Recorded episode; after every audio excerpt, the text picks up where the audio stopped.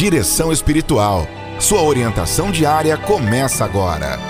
Escrevendo uma carta aos Romanos, São Paulo disse: Estamos em paz com Deus pela mediação de nosso Senhor Jesus Cristo. Bonito, né?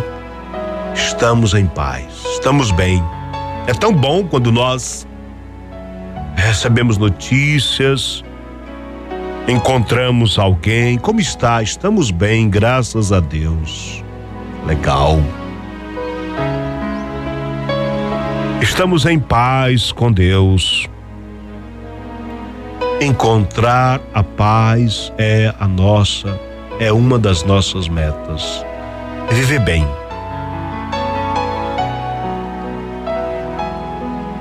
A paz é forjada no fogo ardente dos muitos encontros que vamos testemunhando pela vida.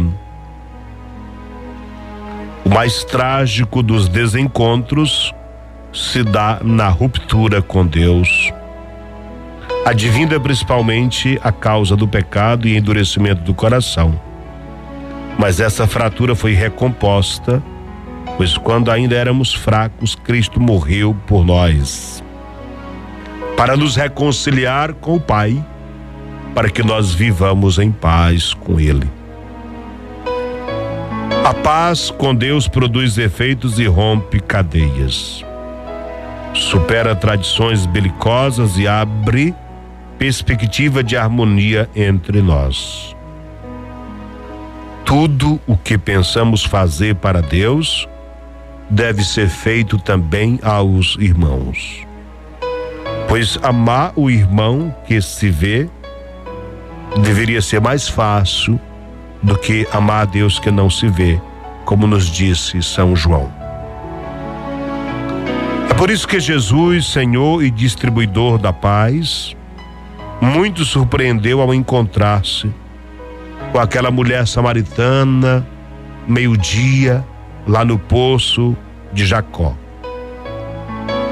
Ali Jesus dialoga, explica, acolhe, até que aquela mulher incrédula, preconceituosa, que já vivia armada porque sabia que os judeus olhavam com indiferença para ela, no encontro com Jesus, quebra os conceitos que trazia consigo experimenta ser acolhida, experimenta a paz. Jesus rompia qualquer barreira que pudesse haver entre as pessoas, culturas, se aproximava de todos quantos tivessem abertura para acolhê-lo. Ele rompe de uma vez por todas as barreiras, se fazendo de todos, pois Cristo é de todos, todos nós somos de Cristo. Cristo é de todos, Salvador universal. Viver em paz com Deus eh, implica em viver em paz com a nossa consciência acreditar no seu amor, acolher o seu perdão, ele nos perdoa, nos ama.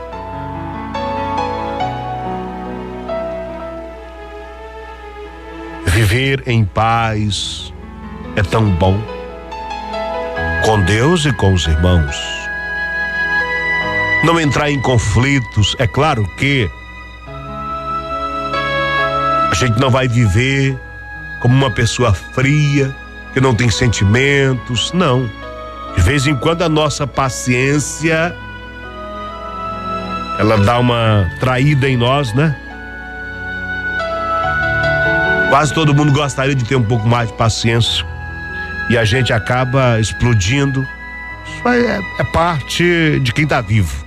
Porém, a gente vigia o tanto quanto possível para evitar momentos de explosão em que a gente fira o outro. Procuramos não ferir. Procuramos